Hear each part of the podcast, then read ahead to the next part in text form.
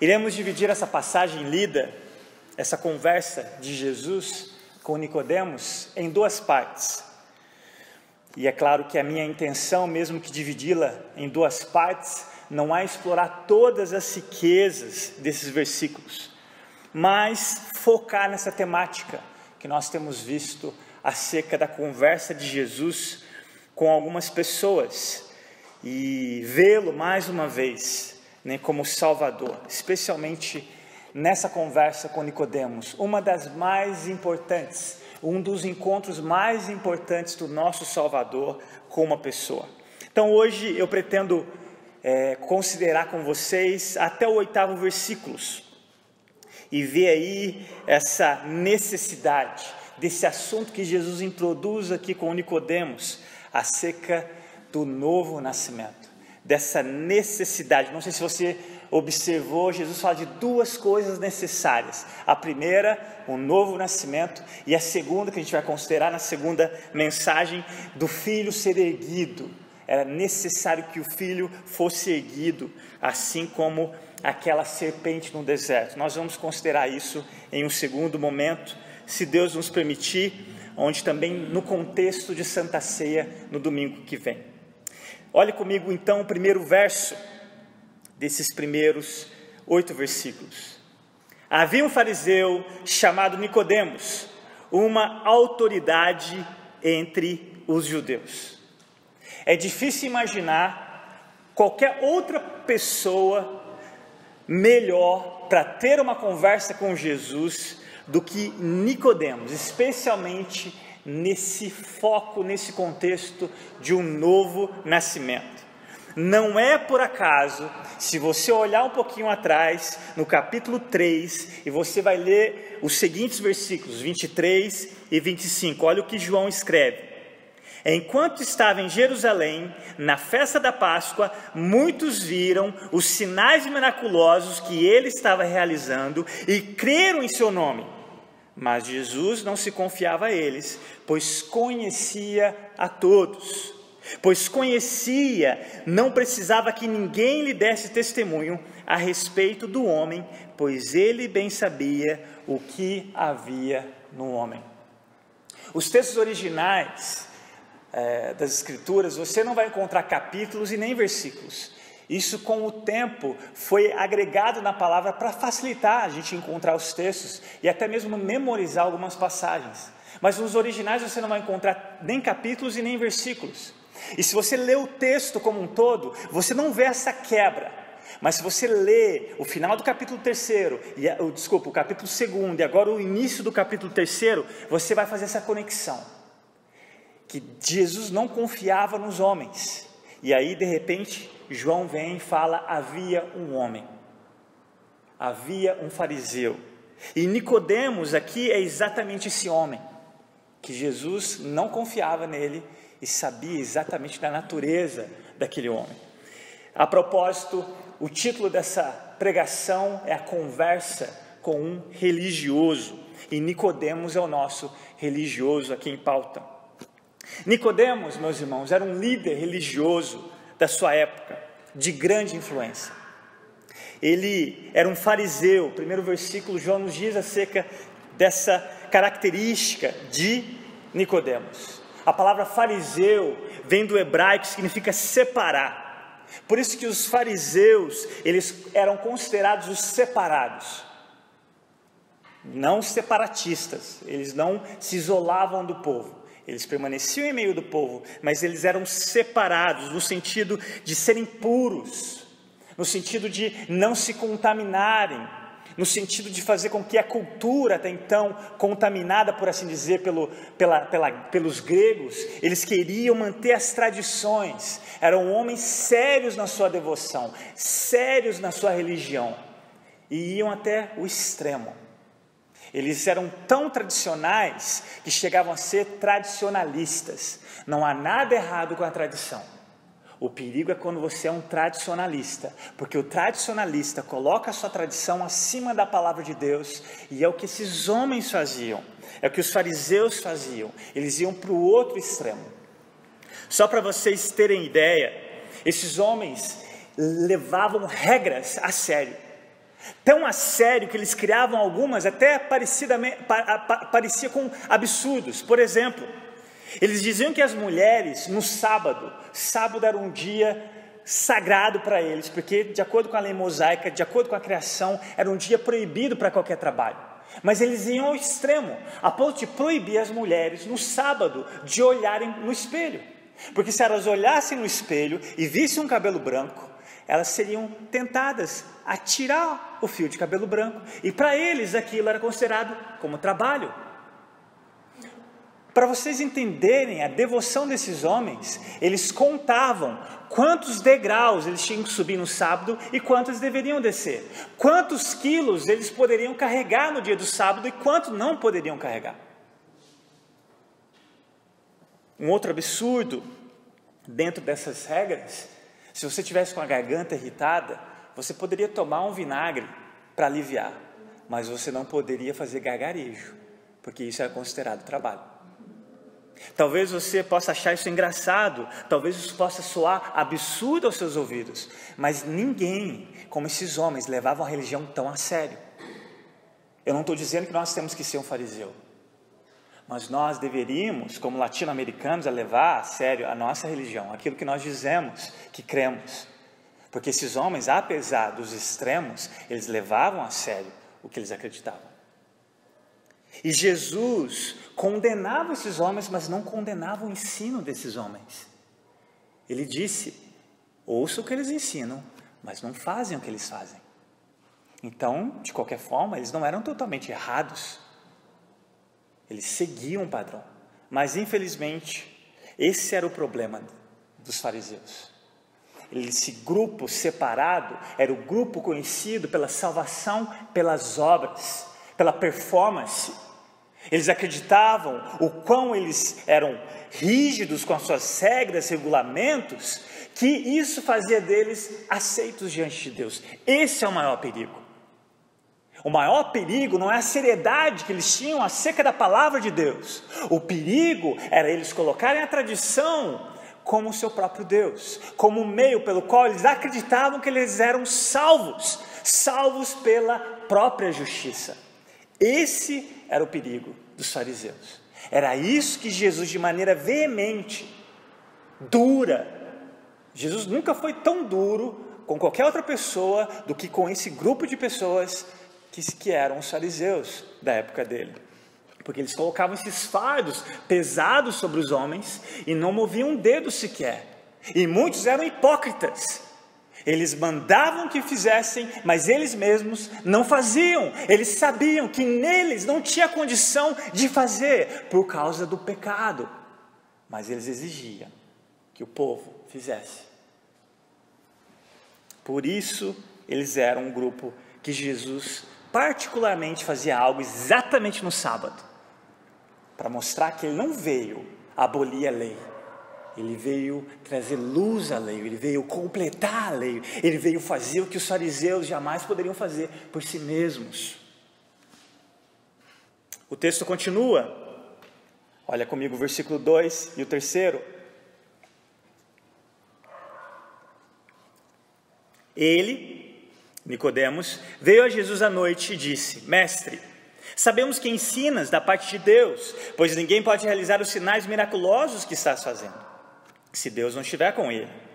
Em resposta, Jesus declarou: Digo-lhe a verdade, ninguém pode ver o reino de Deus se não nascer de novo.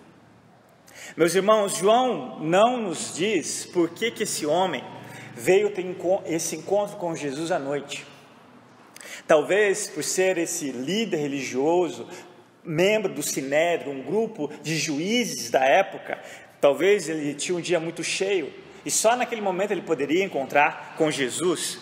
Ou talvez, como a maioria de, dos comentaristas acreditam, ele estava com medo né, de alguém vê-lo conversando com Jesus, e Jesus até então já tinha uma reputação no meio do povo e era alvo de ódio daquele grupo de fariseus. Nós não sabemos qual a razão, mas sabemos que ele estava sendo atraído por Jesus, que ele estava ouvindo o que Jesus fazia e ele declara que ele sabia que o que Jesus fazia sem dúvidas, não era humano, era sobrenatural. Se você observar, João diz sinais, ele não diz milagres. Porque João, se você olhar em todo o evangelho de João, ele vai substituir a palavra milagres para sinais. Porque esse é o propósito pelo qual os milagres que Jesus fazia eram sinais, apontavam para quem ele era, a sua identidade como filho de Deus. E Nicodemos entendeu os sinais. Ele sabia que Jesus vinha da parte de Deus. Olha que interessante, ele tinha esse conhecimento. Ele sabia que Jesus não era meramente humano. Ele sabia o que Jesus fazia, tinha aprovação de Deus. Mas esse era um conhecimento que não o salvava. Ele estava tão morto quanto qualquer prostituta, qualquer publicano, como nós vimos na semana passada. E é por isso que Jesus declara de cara para ele. E é interessante que ele não fez uma pergunta para Jesus. E aqui ele trata Jesus com respeito, reconhecendo que Jesus também era um mestre, ou um rabino, ou, em outras palavras, um, um professor.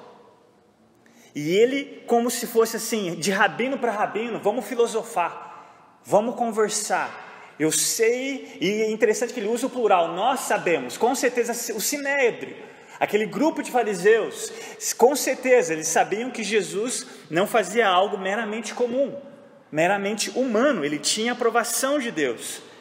E Jesus vai e simplesmente declara: Em verdade lhe digo, ninguém pode ver o reino de Deus se não nascer de novo, ou literalmente nascer do alto. Os judeus, especialmente os fariseus, meus irmãos, eles aguardavam fervorosamente a vinda do reino milenar. Mesmo que eles tinham uma ideia equivocada de quem seria o Messias, mas eles criam que o Messias viria, iria estipular de uma vez só o reino, a vontade de Deus estabelecida assim na terra.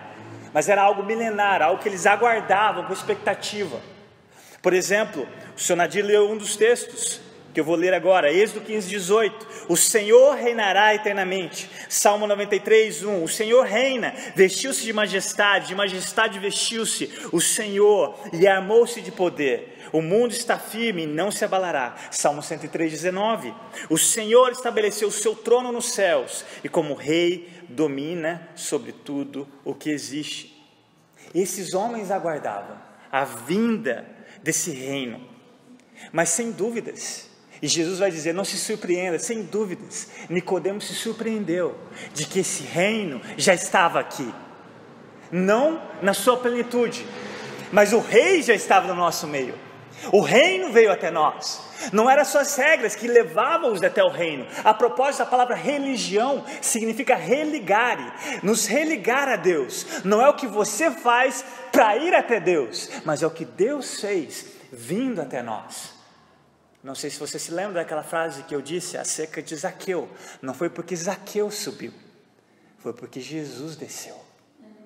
E é esse reino que Jesus está dizendo para Nicodemos. Nicodemos, eu conheço o seu coração. Eu sei o anseio do seu coração. Você simplesmente está sendo atraído pela minha graça. E deixa eu te dizer, presta bem atenção. Quando Jesus diz em verdade lhe digo, ou talvez a sua tradução, em verdade, em verdade lhe digo. É como se Jesus estivesse falando, anota aí, Nicodemos.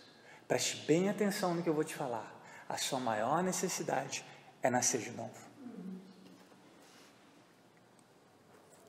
Jesus, na segunda parte, ele vai dizer: ninguém pode ver o reino de Deus se não nascer de novo. No versículo 5, o sentido é o mesmo: ninguém pode entrar no reino de Deus. É uma condição. Sem ela, ninguém pertence, ninguém pode vê-lo, ninguém pode ser membro do reino de Deus, do reino dos céus. Aqui eu queria destacar o quão é maravilhoso a sensibilidade de Jesus.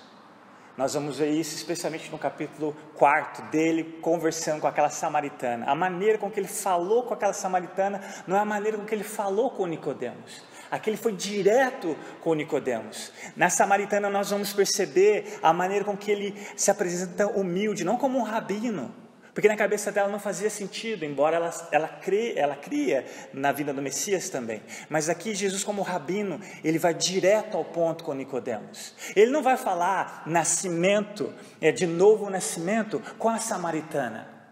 É interessante que, na verdade, ele vai começar a conversa pedindo água, porque a satisfação da samaritana não era a mesma desse religioso, que na verdade estava autossatisfeito com a sua própria religião. E aqui ele diz essa condição necessária, não só para Nicodemos, e nós vamos ver que é uma necessidade universal, porque a palavra aqui é ninguém. Ninguém pode ver, ninguém pode entrar no reino de Deus, a não ser que nasça. E aqui nós vemos essa sensibilidade de Jesus. E sem dúvidas, se Deus quiser, eu pretendo fazer uma EBD onde nós vamos aprender o que é o Evangelho e como compartilhar o Evangelho, especialmente como Jesus fazia.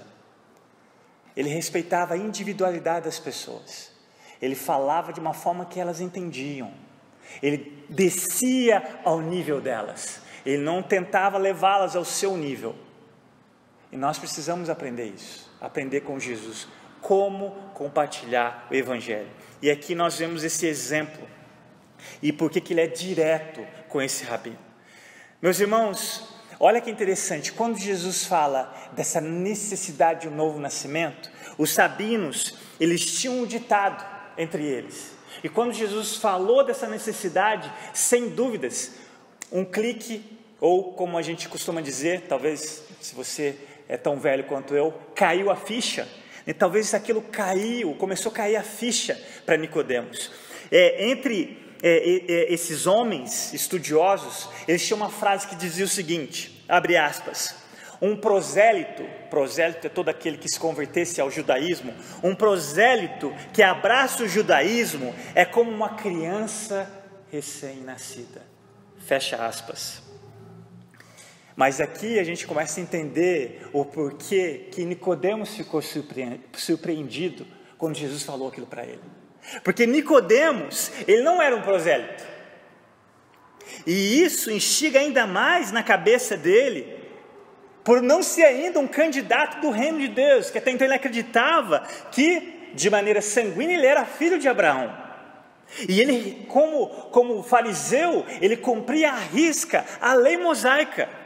E também, para somar aos seus, às suas credenciais, ele era um líder religioso alguém influente na sua época. Como assim? Eu preciso nascer de novo? E aí ele pergunta no versículo 4. Perguntou Nicodemos: Como alguém pode nascer sendo velho? É claro que não pode entrar pela segunda vez no ventre de sua mãe e nascer. Aqui Nicodemos, ele continua desesperado, querendo saber que enigma é esse, que mistério é esse. E ele não está sendo nenhum tolo em fazer uma pergunta dessa para Jesus. Ah, mas é impossível alguém que já tenha nascido, alguém que seja velho, voltar ao ventre. Não é isso. Isso é absurdo. Ele quer continuar sabendo como isso é possível. E sem dúvida, porque que ele ainda não era um candidato ao reino, nem para ver, muito menos para entrar.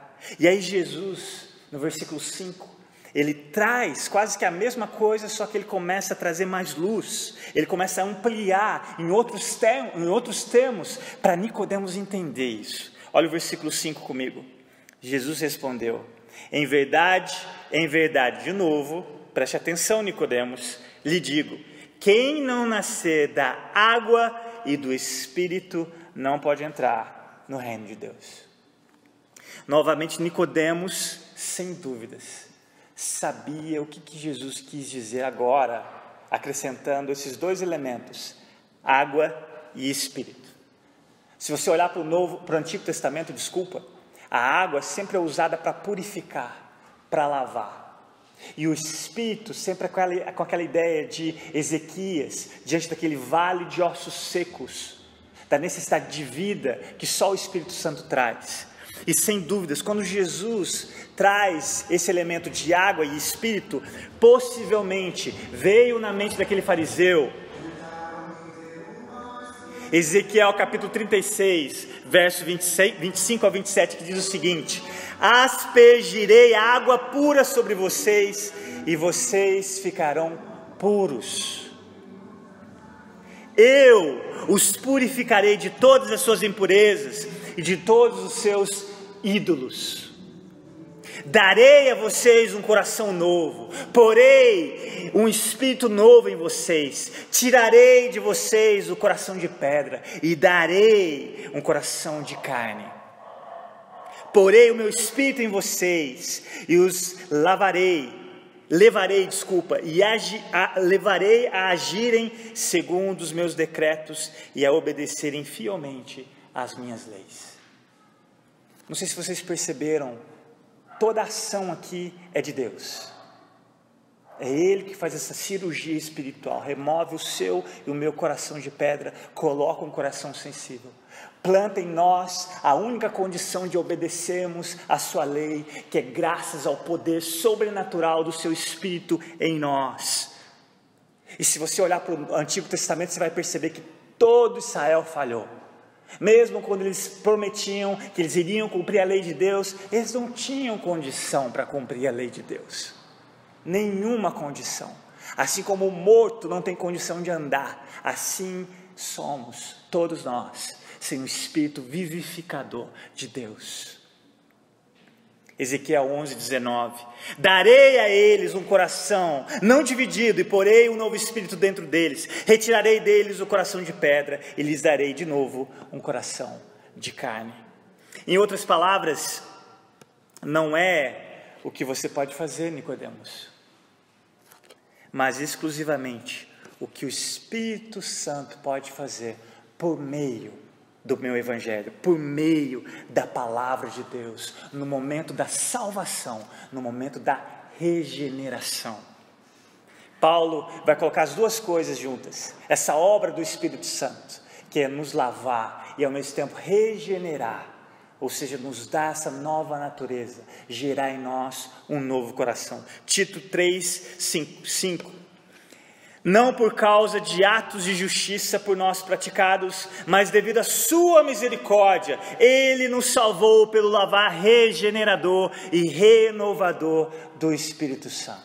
Não é o que você pode fazer, não é por nós nenhuma obra praticada, não é a nossa própria justiça, mas é pelo lavar regenerador, renovador do Espírito Santo. É isso que significa nascer da água. É isso que significa nascer do Espírito. E talvez tenha alguma conexão aqui, que ainda há muita discussão teológica.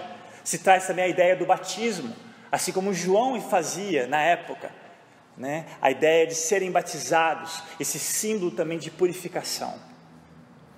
As Escrituras ensinam que não há novo nascimento sem arrependimento. E esse arrependimento é uma obra sobrenatural, tão poderosa quanto a ação de Deus na criação. E essa obra poderosa, hoje, pode acontecer no coração de todo aquele que crê e pela fé se arrepende. Segundo Coríntios 4, 6, olha, olha esse versículo, que maravilha. Pois Deus que disse: das trevas resplandeça a luz, Ele mesmo brilhou em nossos corações para a iluminação do conhecimento da glória de Deus na face de Cristo. Nicodemos tinha um conhecimento factual de quem Cristo era, assim como muitos pastores, teólogos têm um conhecimento melhor do que eu e talvez melhor do que você, mas é um conhecimento factual que não salva, que não gera novo nascimento. Muitos teólogos estão hoje no inferno e muitos teólogos estarão no inferno se eles não se arrependerem, ou melhor dizendo, se essa luz que ilumina a glória de Cristo na mente do pecador e no coração dele, para ele não só ter um conhecimento factual, mas um conhecimento salvador um conhecimento que leva o pecador a ser nova criatura. Não basta você conhecer sua Bíblia, não basta você pertencer a uma denominação, não basta você vir nas quartas ou nos domingos ou, ou frequentar regularmente as EBDs. Isto não é necess, isso não é suficiente. Você se enquadra, se você acredita assim, como Nicodemos. Você corre o sério risco de ser meramente um religioso. Isso é muito sério, meus irmãos. Muitas igrejas estão cheias de pessoas caminhando para o inferno com sensação de céu. É uma necessidade para todos nós nascermos de novo. Se de fato você ainda não experimentou isso.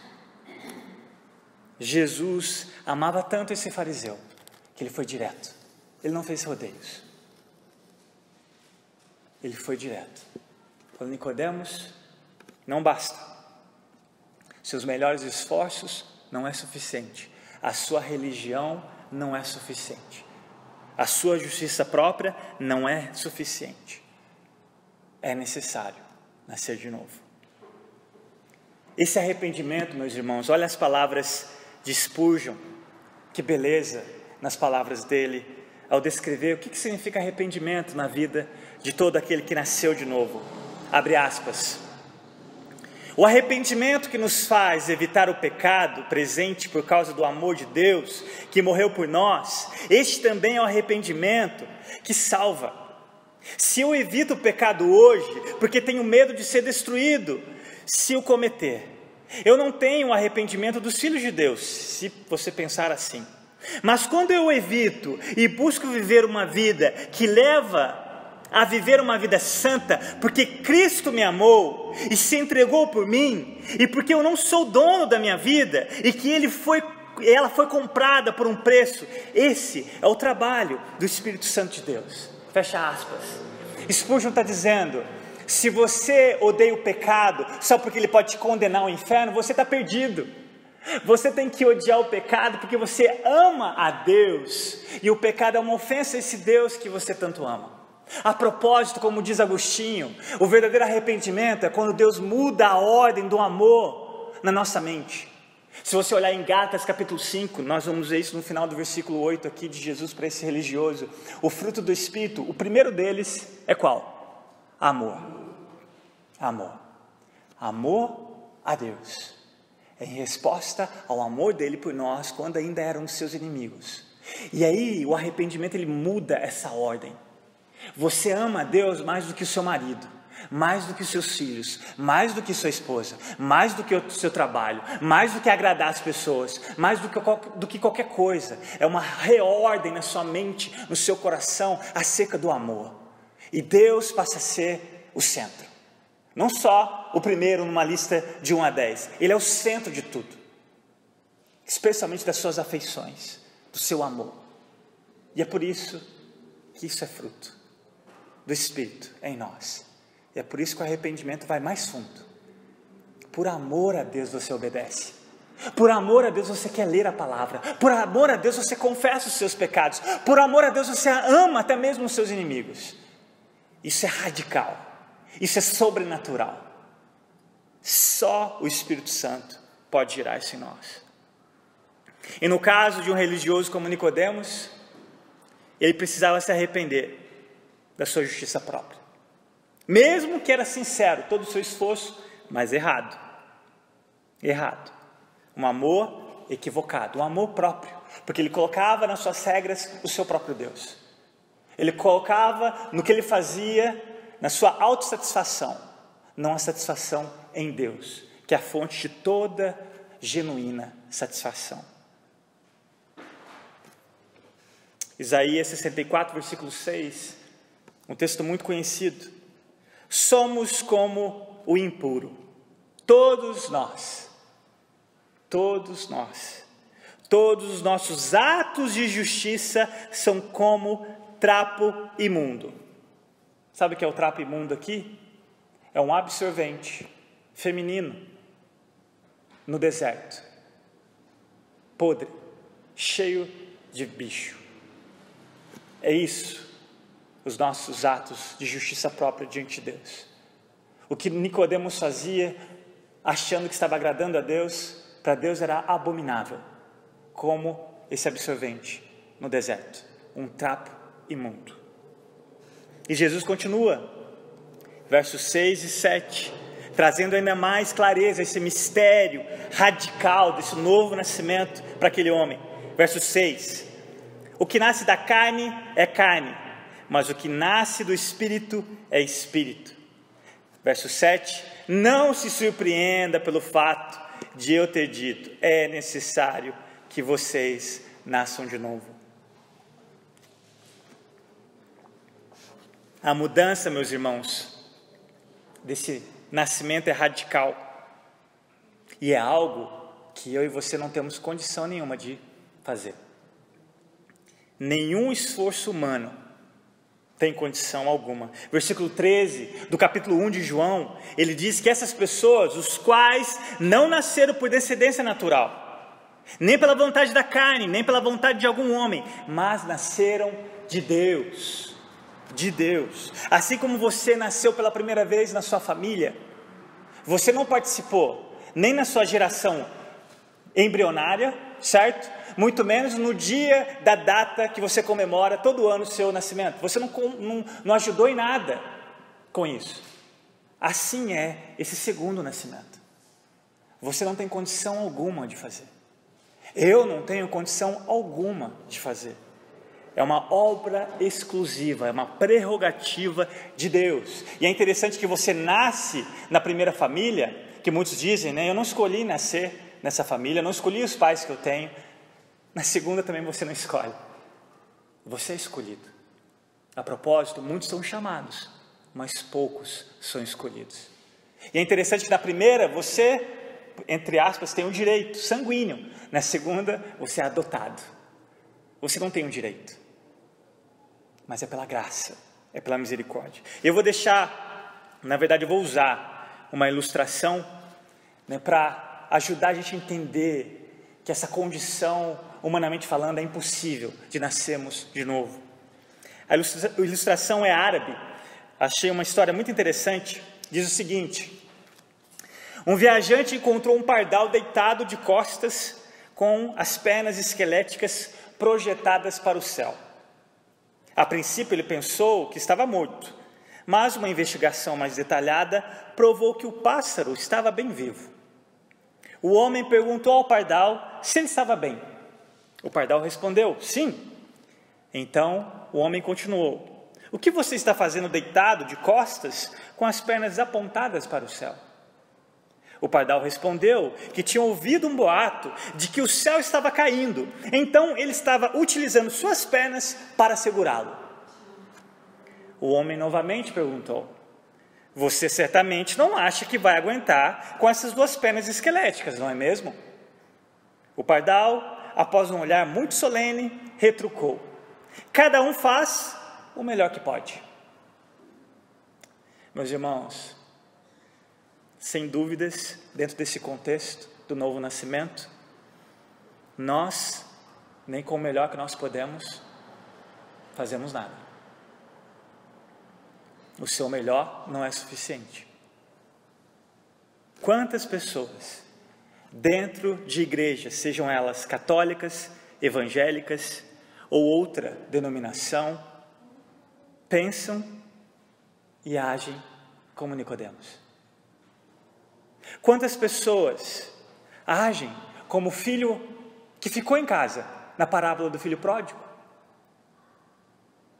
Não sei se vocês se lembram, mas ele estava tão perdido quanto aquele que saiu.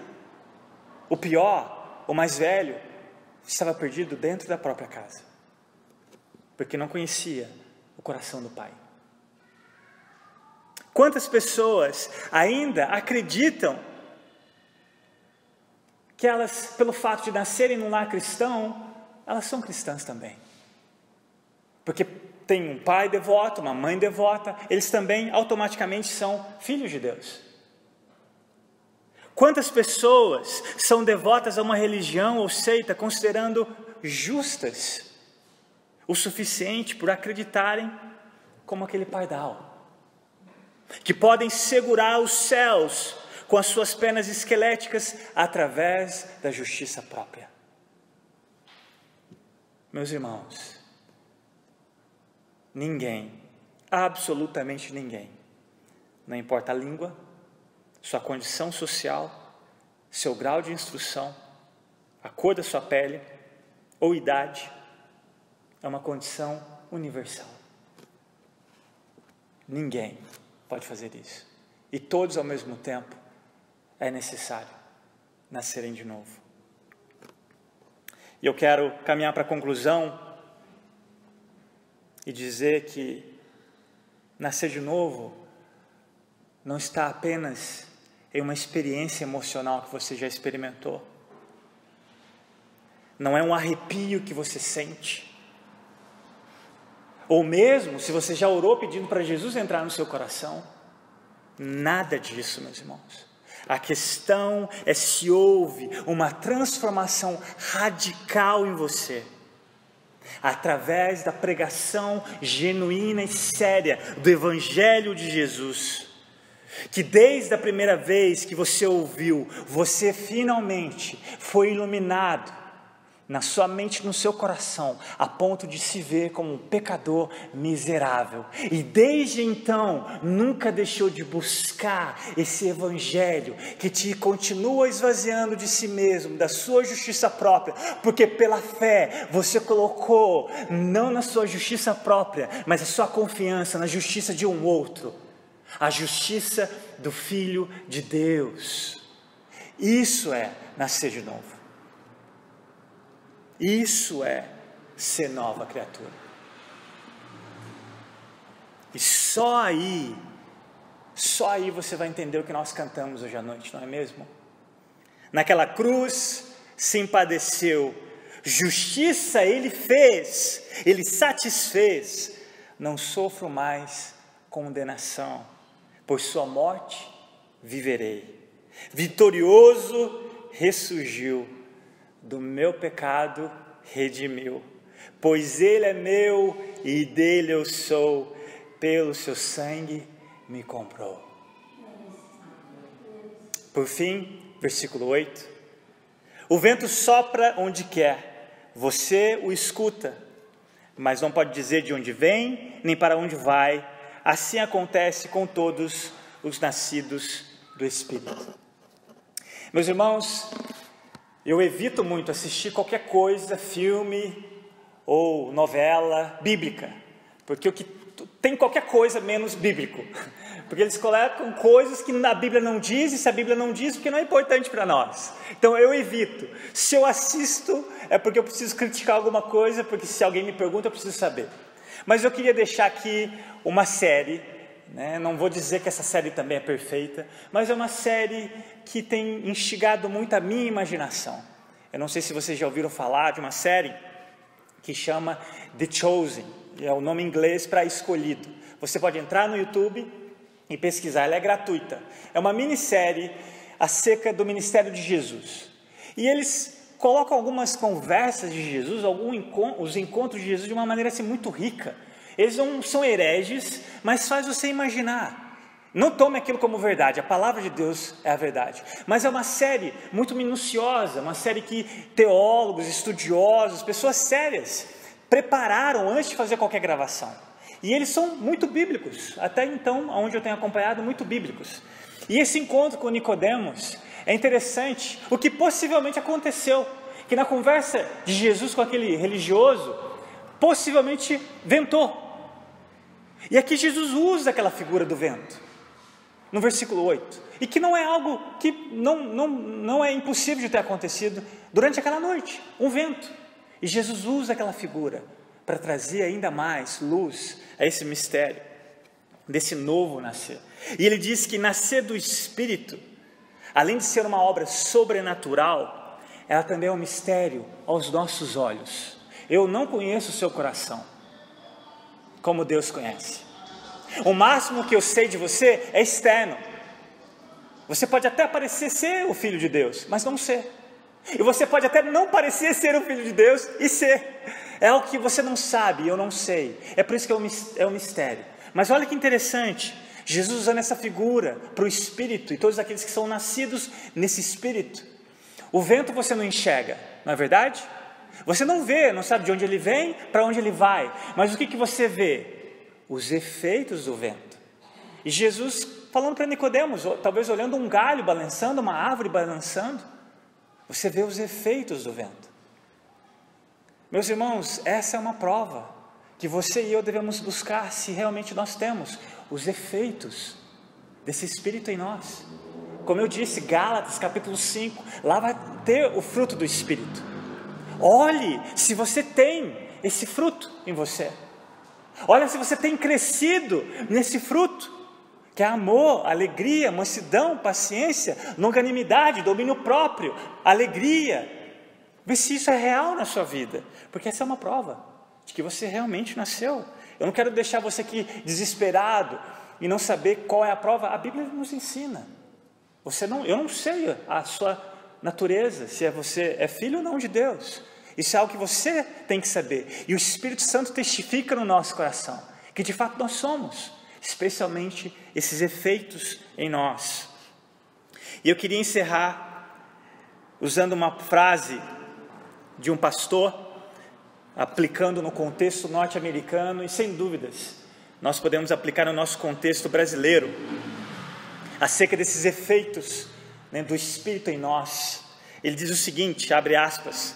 Uma das maiores razões pelas quais não vimos nosso país ser varrido por Cristo é que não houve evidência suficiente do Espírito na vida dos cristãos. Em muitos casos, a salvação é uma experiência falsa. Fecha aspas.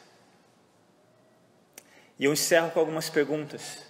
Perguntemos com sinceridade a nós mesmos se já experimentamos essa grande mudança radical. Pergunte a você mesmo. Não, não fica preocupado com o seu vizinho ou com quem está sentado do seu lado com essa pergunta, ou quem não está aqui agora. Pergunta a você mesmo. Seja sincero com você mesmo. Será que eu já nasci de novo? Ou sou mais um religioso que acredito que os meus próprios esforços em obedecer à lei de Deus é a garantia que eu tenho de ser aceito por Ele? Será que as pessoas mais próximas de nós, especialmente a que vive dentro das nossas casas, sob o mesmo teto, será que elas podem olhar em nós e ver essa mudança radical? E ver que de fato você teve um encontro real com Jesus? E Ele mudou radicalmente a sua e a minha vida? Ou será que elas, essas pessoas, nos veem como meros religiosos, transformados apenas no exterior? Será porque nós falamos de um jeito estranho e ninguém entende? Que muitas vezes é até bizarro, como as pessoas de dentro da igreja falam com as pessoas de fora da igreja. É bizarro às vezes. Varoa, varão, eles não têm ideia. E isso é ruim para nós. Nós temos que fazer como Jesus, descer no nível deles, falar na linguagem deles, para que eles também possam ser alcançados. Não agir como extraterrestres. Mas será que as pessoas podem ver os efeitos do vento em nós? Eu encerro com uma afirmação de um homem de Deus que diz algo muito profundo. Ele diz o seguinte: Virá o dia em que aqueles que não nasceram de novo desejarão nunca ter nascido. Esse é o dia do juízo. Esse é o dia do juízo. E muita gente vai estar lá equivocadas como Nicodemos, achando que eram salvas e de fato eram meras religiosas. Meus irmãos, que o Senhor tenha misericórdia de nós. Que o Senhor tenha misericórdia de nós que busquemos intensamente, de maneira fervorosa, a certeza de que de fato somos filhos de Deus, especialmente na maneira com que nós vivemos, especialmente na maneira em que nós vivemos. Vamos orar?